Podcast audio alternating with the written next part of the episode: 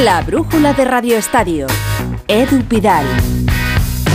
Y es que los grandes clubes siguen desde hace años esa estrategia en cuanto a los fichajes de las grandes promesas. Para evitar esos traspasos desmesurados por jugadores ya contrastados, pues se lanzan al mercado por futbolistas que despuntan, que pintan bien y apuestan por ellos cuando su precio es aún moderado. El Real Madrid lo lleva haciendo tiempo y funcionan, unos funcionan mejor que otros, pero incluso los que no se quedan o no triunfan en el primer equipo, juegan en otros equipos de primera y no se pierde esa inversión inicial. Así lo han hecho con Rodrigo, con Vinicius, con Ceballos, con Marco Asensio, con el japonés Kubo, con Odegar, con Lunin, con Camavinga, han sido varios en los últimos años. Y ahora lo han hecho con una joven promesa turca que también quería el Fútbol Club Barcelona, Arda Güler. Carlos Bustillo, muy buenas. Buenas, Edu. Efectivamente, esta mañana hacía el Real Madrid ya el comunicado oficial del fichaje de Arda Güler. 18 años tiene este media punta que puede jugar de extremo derecha, es decir, en la posición que ahora mismo eh, desempeña Rodrigo. Y el Real Madrid anunciaba que le ha firmado para las seis próximas temporadas, es decir, igual que a Bellingham hasta el año 2029.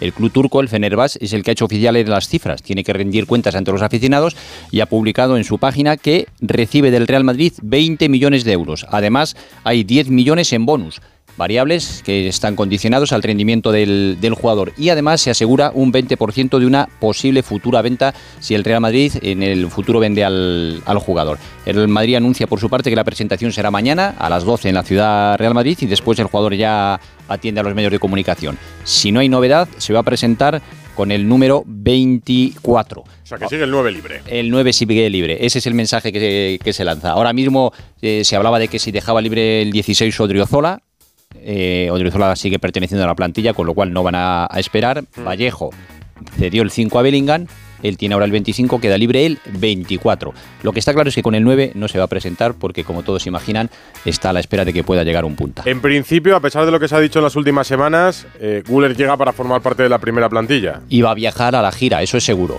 Eh, luego ya se decidirá durante la gira si, como en principio parece, se queda en la primera plantilla porque eh, formaría parte de los 23 jugadores que siempre quiere Ancelotti o si le ceden a otro equipo. Ha habido ya muchas peticiones. Hoy mismo se ha hablado incluso del Bayer Leverkusen que le quiere Xavi Alonso, se habló del Borussia Dortmund, eh, principalmente equipos alemanes donde han jugado mm, tradicionalmente muchísimos futbolistas de Turquía. Este curiosamente es el primer futbolista nacido en Turquía que va a jugar en el Real Madrid porque hubo otros como Sahin, Altintop, incluso Ozil, pero todos habían nacido en Alemania. Arda Güler es el fichaje, es el último fichaje blanco. Mbappé podría ser el próximo. ¿El turco te gusta, Latigo Serrano? ¿Qué tal, Edu? Bueno, para ser sincero, yo te diré que pertenezco a esa amplia mayoría de la humanidad que nunca ha visto un partido completo de Arda Güler.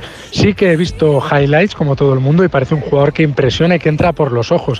Habilidoso, zurdo, de estos que gustan en el Bernabéu y en los grandes estadios. Me parece además que con su edad, el hecho de tener a tantos clubes grandes europeos pendientes e interesados en ficharle, me recuerda mucho a lo que ocurrió en su día con Martín Odegar, que también acabó en el Real Madrid.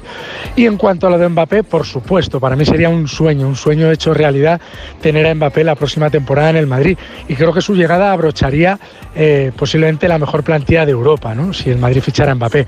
Pero me temo que, como le dijo Florentino a aquel aficionado, lo de Mbappé no es de este año, es de 2024. Pues eso tendrá que decidirse en las próximas semanas, este verano 2024. Bustillo, en cuanto del lado del Real Madrid no hay novedades por Mbappé. De momento ninguna. En el Real Madrid lo que se piensa que el que tiene prisa es el PSG. El Real Madrid sigue todas las conversaciones con la madre de Mbappé. Piensan que Mbappé va a insistir en que quiere cumplir su contrato, es decir, el año que le queda, y como el ultimátum lo da el PSG, por la solución la dará el, equipo francés. Se supone que el antes del 31 de julio, que es lo que lo, último que se sabe, una carta que hoy publica el equipo donde dicen fecha tope 31 de julio. El Real Madrid lo que tiene claro es que tiene una cantidad, que puede ser a lo mejor lo que se ofreció en su día de 200 millones, que esa sería la destinada a la operación. Si hay que pagar los 80 millones de prima de fidelidad de Mbappé, se descontarían de ahí. Es decir, que el Real Madrid no va a entrar en subastas, ni en 250 millones como se hablaba, ni en cifras parecidas. Pues el Real Madrid, si esto fuera un partido de tenis, de momento ha devuelto la bola a París. La bola está claramente en París y en París sigue Mbappé, que ahora tendrá que tomar una decisión por lo que dijo ayer el presidente Al-Khelaifi.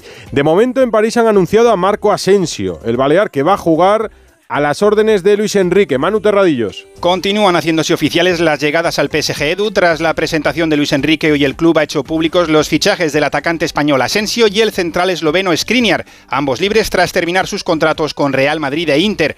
Asensio, que se ha comprometido por tres temporadas, ha pasado brevemente por los micrófonos de los medios del club y ha querido ganarse a los aficionados. Una palabra que conoces en francés. ¿Y si se París?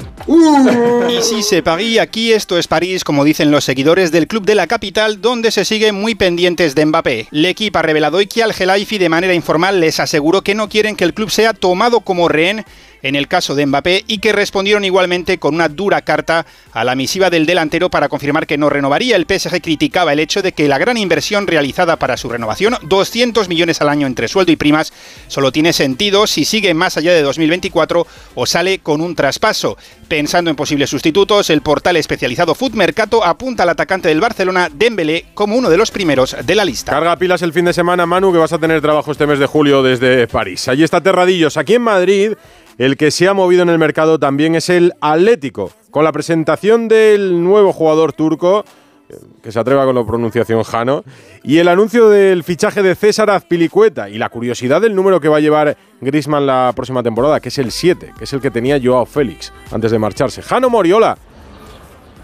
Ya frenético en el Atlético de Madrid, por lo que acabas de decir, se han hecho oficiales dos fichajes, mm. el de Azpilicueta esta tarde y hace unos minutos el de Santiago Mourinho, el jugador uruguayo que firma eh, por cinco temporadas central de 21 años. Eh, Azpilicueta eh, ha firmado uno más uno opcional, aunque en el club dicen un año, me consta que tiene otro opcional de fácil solución, más o menos parecido al asunto de Bissell, recordarás este año.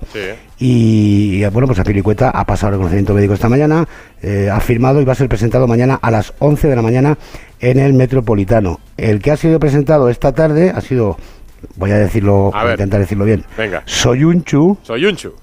Soyunchu, que viene de libre del Leicester, que ha firmado por cuatro temporadas, que tiene 27 años, que va a llevar el dorsal número 4, es el central que viene a sustituir la baja y la marcha de Felipe, que se fue en el mercado invernal, y como te digo, mañana a las 11 presentación. Así que Simeone ya tiene los dos laterales de garantías que quería para doblar las posiciones de Reinildo y Molina, con las Pilicueta y con Javi Galán, y este central, Soyunchu, que viene, como te decía, a suplir la baja de Felipe.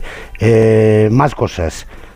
Lo del dorsal que decías tú, el 7. Mm. Por cierto, ha dicho Soyunchu, que me ha llamado la atención en la presentación, que eh, uno de los motivos principales para fichar por Atlético de Madrid ha sido que siempre quiso jugar a las órdenes de Simeone, mm. que va a aprender muchísimo del técnico argentino. Seguro. Y esta tarde también sabíamos, porque lo hacía oficial el club, que eh, Antoine Griezmann va a lucir el dorsal número 7, es decir, el que portaba en 2019 cuando se marchó al Barcelona y el que llevaba este año Joao Félix antes de sucesión al Chelsea.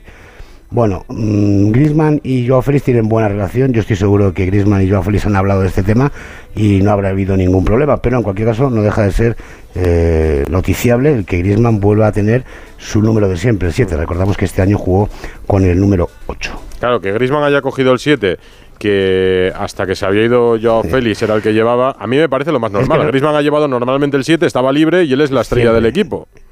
Efectivamente, ha quedado libre, ahí se Joao Félix de cesión. Vamos a ver Joao Félix si lleva número y qué número, ¿eh? porque todavía queda mucho mercado por delante. Y queda verano. Gracias, Jano, abrazo.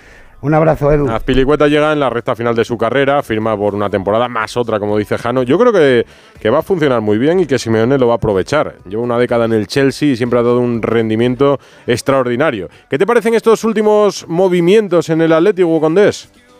Hola, ¿qué tal? Edu, buenas tardes. Bueno, yo tengo la sensación de que el Atlético de Madrid lo está haciendo francamente bien en el, fondo de armario, ¿no? Está fichando futbolistas que necesitaba. El año pasado tenía carencias en la banda izquierda, ha llegado Javi Galán, tenía carencias en el centro de la defensa y ha llegado Soyuncu, y va a llegar este chico Mourinho a ver qué tal se le sale. Y sobre todo tenía una carencia en el carril derecho en el que llevamos dos años viendo a Marcos Llorente prácticamente de bombero cuando le pasaba algo al lateral derecho titular. Y por ahí viene Azpiricueta, que me parece un gran refuerzo. Eh, vamos a ver qué pasa con el medio centro y la posible salida tanto de Morata como Joao, pero de momento el Atlético de Madrid lo está haciendo francamente bien en este mercado de verano. Sobre Aspiricueta sí me gustaría decirte que es un futbolista que en todos los sitios donde ha estado ha sido una debilidad para técnicos, para aficionados, con lo cual eh, entiendo que puede funcionar muy bien, que el Cholo lo tenía en la cabeza desde hace mucho tiempo, pero que era muy difícil sacarlo del Chelsea y que a pesar de su edad me parece un futbolista muy acertado para el rol que tiene el Atlético de Madrid, que va a venir para cubrir, como digo, esas posibles ausencias de Molina, incluso puede jugar de central, en el que en Atlético de Madrid hemos visto, por ponerte ejemplos, a ver Versálico, a Condobia o a Bitzel, eso con una piricueta no va a pasar. Y desde luego es un jugador que tiene mucha jerarquía dentro del vestuario y es algo que a lo largo de una temporada tan complicada con tantas competiciones como tiene el Atlético de Madrid, estoy convencido de que le va a venir muy bien. Aparte de que es un jugador que conoce a muchos de la plantilla porque los ha tenido en el Chelsea y en la selección española. Ahí han coincidido. Bueno, ayer, mañana se presenta Azpilicueta, hoy se ha despedido en Londres. Y gracias a todos porque no podría haber sido sin la ayuda de mucha gente. Esos momentos que me llevo conmigo durarán para siempre. Muy emocionado Azpilicueta, que recordemos es el capitán que levantó la última Champions con el equipo de Londres. Y pendientes de la salida o no de Morata. En Madrid de momento no cuentan con que el delantero se vaya, pero en Italia dan, diría casi por segura, leyendo esta mañana la portada de la gacheta de los Sports, su, su marcha al, al Milan. Mario Gago, Italia, hola. ¿Qué tal, Edu? Muy buenas. Hay optimismo en Italia por la firma de Morata con el Milan. Decías esa portada de la Gaceta de los Sport. En general, los medios italianos están diciendo que está muy cerca esa firma por la voluntad de Morata de volver a Italia. Es verdad que su preferencia era la Juve, pero el Milan se está moviendo y está hablando con el Atlético de Madrid. Tanto es así que aunque la cláusula que tiene Morata o lo que el Atlético de Madrid pone imprescindible para dejar marchar al jugador, que son 20 millones de euros, se podría renegociar, se podría abaratar con diferentes tasas, con diferentes cláusulas a solo 12 millones de euros. Por solo 12 millones de euros aseguran en Italia que Morata se puede ir al Milan y ya tendrían un contrato listo para él de 5 millones de euros por temporada. Ahora mismo está cobrando 6,5, así que Morata aceptaría esa bajada de sueldo con tal de, bueno, un poco lo que se dice siempre de que la familia querría volver a Italia. Esto está ahora mismo en movimiento, pero hay que tener en cuenta otra cosa, y es que la Juventus puede salir Dusan Blaovic, Mm. el delantero serbio. La Juve necesita dinero porque no va a estar en Champions League la próxima temporada. Veremos si juega Conference League la próxima. Y eh, si sale Dusan Blaovic, el nuevo director deportivo, Cristiano Giuntoli, podría hacer esa oferta por Morata. Y en el caso de que se meta el equipo de Turín, Mm. seguramente Morata estaría más cerca de firmar de nuevo con la Juve que con el Milan. Pues Morata, en el Atleti, en el Milan, en la Juve, el futuro lo conoceremos como el de muchos, en este mes de julio, mes de agosto, antes de que comiencen, de que comiencen las ligas. Gracias Mario, en Italia, en Barcelona, el que ha vuelto a hablar es Xavi Hernández, su entrenador, esta mañana. Y también siguen trabajando para cerrar la plantilla, Víctor Lozano. Hola, buenas tardes. Sí, y hoy se ha visto al Xavi más reivindicativo e inconformista en la presentación de su campus de verano, que este año llega a la edición número 25. Aunque el técnico igarense está satisfecho con el trabajo que se está haciendo desde el club, que de momento le ha traído a Gundogan y a Íñigo Martínez, él pide más refuerzos, paso indispensable para tener un equipo que pueda competir por todos los títulos. No, hay que reforzarse, está claro, ¿no? Lo saben, lo sabe el presidente, lo sabe Mateo y estamos todos a una. Ya os digo, no hay que engañar a nadie. Tenemos mercado hasta el 31 de, eh, de agosto, un mercado que va a ser largo y vamos a intentar reforzarnos para, para ser lo, lo máximo competitivos posibles. Decíamos un Xavi reivindicativo e inconformista y también ambicioso, sobre todo cuando se ha referido al papel que quiere que haga su equipo en la próxima edición de la Champions. No, favorito no somos, está claro, y, menos después de los últimos dos años, pero el objetivo es ganarla, sí. No nos escondemos, somos el Barça, hay que ir a máximas, no podemos decir, no, eh, en octavos, no, hay, hay que ir a ganarla. No hay que esconderse, luego hasta donde nos llegue, donde llegue el equipo, intentaré que llegue lo más lejos posible y se trata de, de ponerlos el, el listón lo máximo posible y en el Barça no hay, no hay ni octavos ni cuartos, Eh, aquí es llegar a la final y, ganarla, es así. Si no, pues va a haber críticas como tú dices. ¿no? Xavi sigue pidiendo un mediocentro defensivo para sustituir a Sergio Busquets, ya que según él, en esta demarcación, Frenkie de Jong, Eric García o Christensen son una opción, pero no natural. El técnico de Garense también ha reclamado un lateral derecho y ha reconocido que ha hablado con Kessie y sin desvelar el contenido de la conversación, ha sugerido que le han abierto la puerta de salida. Xavi Hernández ha asegurado que cuenta con la cantera y que todos los jugadores que participen en la pretemporada comenzarán de cero, incluido Nico González, para muchos el sustituto de Busquets. Eh, esto ha sido lo más destacado que ha dicho Xavi en esta primera comparecencia después de las vacaciones, hecha a menos de tres días que el equipo empiece la pretemporada. En este sentido, esta mañana se ha realizado en la ciudad deportiva Joan Gamper, en San Joan d'Espí, una nueva reunión entre Xavi Hernández, el director de fútbol al Mateo Alemán, y el director deportivo Deco para marcar las directrices a seguir en materia de fichajes. Ha sido la última reunión en principio con la presencia de Xavi, ya que la semana que viene el técnico de Garense comienza la pretemporada al frente del equipo justo antes de irse a los Estados Unidos de gira. Ya en marcha y ya trabajando. Estará la próxima semana Xavi, que ha hablado esta mañana en ese acto de Víctor Lozano. Buenas noticias con la sub-21. Ayer os contamos aquí en Onda Cero la semifinal del Europeo ante Ucrania. España goleó, va a jugar la final este sábado, 6 de la tarde, ante Inglaterra. Y opta a ganar un título más, una generación dorada.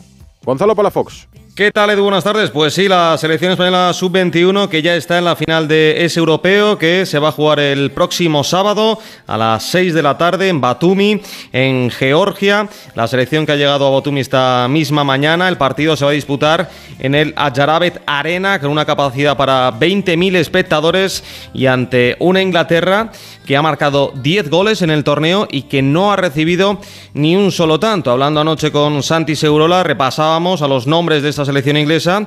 Smith Rowe, delantero del Arsenal. Hay que tener mucho cuidado con este jugador. También con Gibbs White, extremo derecho del Nottingham Forest. Y en la salida de balón se fijaba mucho Santi en un central del Chelsea, el Levi Colwill. Y ahí es donde tenemos que presionar porque seguramente que todo el juego de la selección inglesa que pase por él. Mañana, en la rueda de prensa, previa al partido, previa a la final, van a hablar el seleccionador Santi Denia, que va a buscar ese triplete, es decir, europeo sub-17, sub-19 y sub-21. Y eso que hasta hace muy poquito eh, no entrenaba hasta sub-21, ha debutado en marzo y eh, de momento no ha perdido ni un solo partido. Y también va a estar el capitán Abel Ruiz, máximo goleador de este europeo, con tres tantos, que decía esta noche después de marcar y de ganar 5-1 a Ucrania. Bueno, la verdad es que soy, soy muy feliz aquí ¿no? en la selección, disfruto muchísimo, me encuentro en mi mejor momento y bueno, intento ayudar en lo que puedo al equipo, pero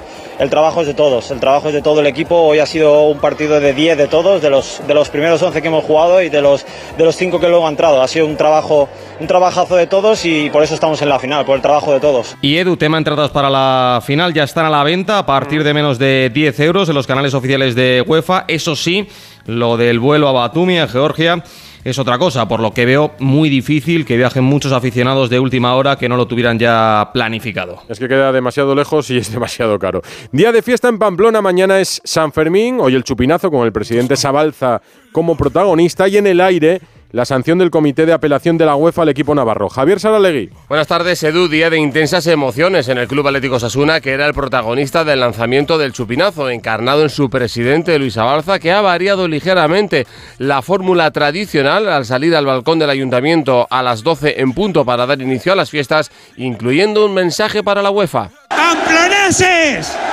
¡Viva San Fermín! Rack! ¡Ahora San Fermín!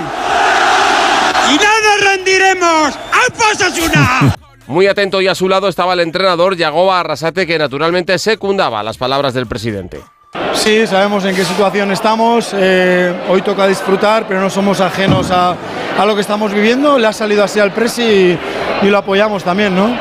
Junto a él estaban David García, Unai García y John Moncayola, los tres capitanes que han vivido momentos indescriptibles y no comparables a nada en el mundo, como es estar en el ayuntamiento viendo una plaza absolutamente abarrotada de navarros y de visitantes eh, iniciando estas fiestas de San Fermín. El director deportivo, Braulio Vázquez, también lo ha vivido con la emoción que le está caracterizando estos días y prefería centrarse en las fiestas para no enfadarse.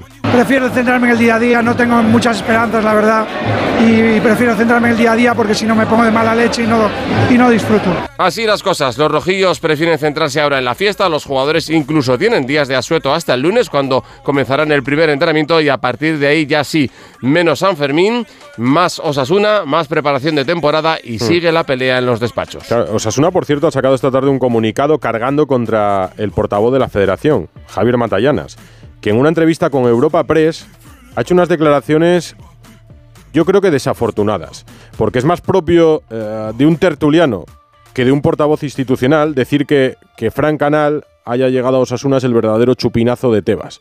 Frank Canal es el director general del club de Osasuna. Y es una pena en realidad, porque la federación ficha a buenos periodistas, a grandes periodistas, a buenos compañeros, pero el problema es que Rubiales intenta convertirlos a todos en soldados y entonces pasa lo que pasa. Pasa o paso página mejor y me voy a, a la noticia de Rafa Fernández. Ojo a esto, relativo al fútbol femenino.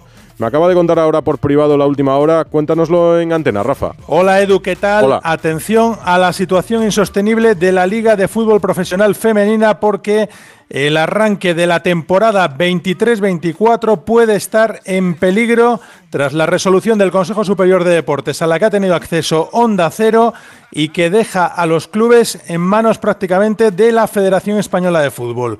Y es que en su labor de árbitro, el secretario de Estado para el Deporte, Víctor Francos, se ha quitado la careta y ha tomado partido al dar a la Federación de Luis Rubiales el control de unas competencias que dejan a la Liga Femenina contra las cuerdas o con las manos atadas, ya que los clubes prácticamente no podrán cerrar ningún acuerdo que no refrende la propia federación. Además, el gobierno exige que entreguen el 20% de los ingresos comerciales a la federación, incluido lo que llegue por el naming o por el balón. También fija que los gastos arbitrales los tienen que pagar los clubes con una cantidad total que estiman en más de 3 millones y medio de euros, de donde los salarios saldrán de las árbitras en torno a los 25.000 euros anuales y de las asistentes 16.000 euros, además de otras partidas como los desplazamientos o la seguridad social. Los clubes no entienden absolutamente nada y tienen la sensación de que el mismo gobierno que les hizo profesionales contra la voluntad de Luis Rubiales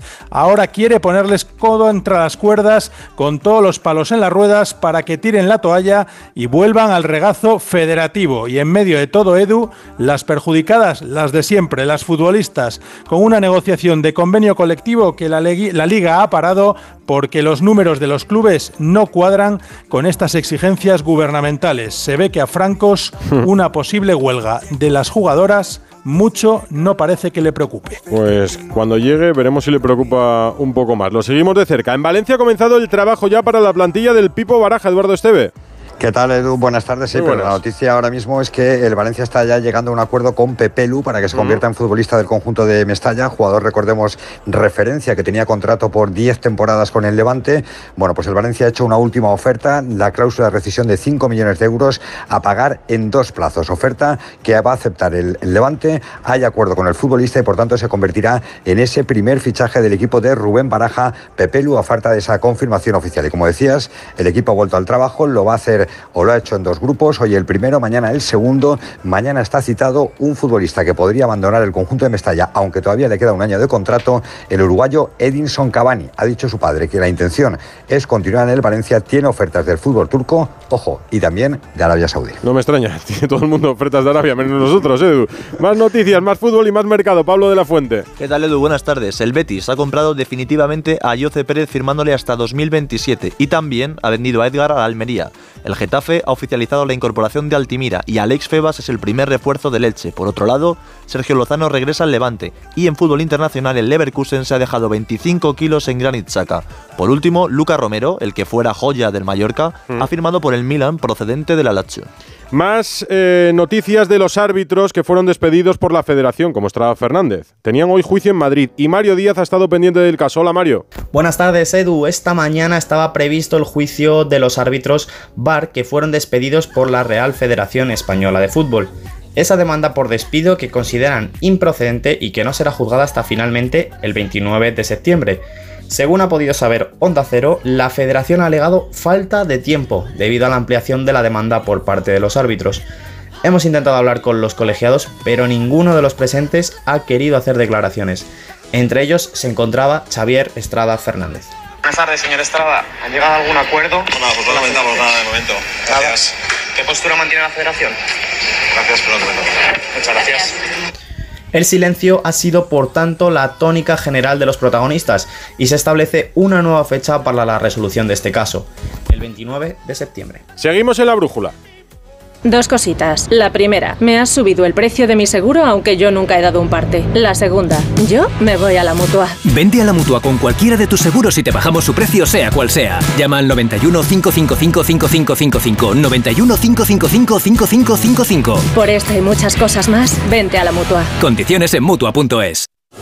Pedro Sánchez y Alberto Núñez Feijóo. En el único cara a cara de estas elecciones. Un debate único. Un debate decisivo. Solo en A3 Media. Moderado por Vicente Vallés y Ana Pastor. El lunes a las 10 de la noche en Antena 3, La Sexta, Onda Cero y A3 Player.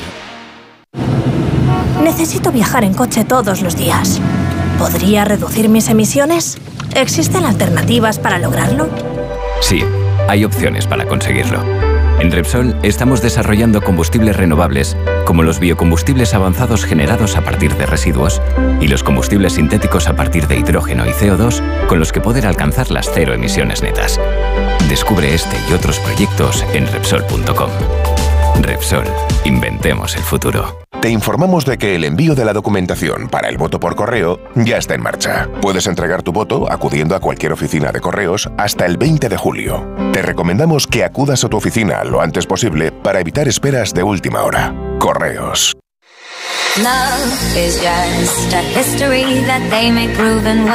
La selección absoluta femenina jugó ayer en Dinamarca, un amistoso, y ya conoce el plan de viaje antes del Mundial. Carmen Díaz.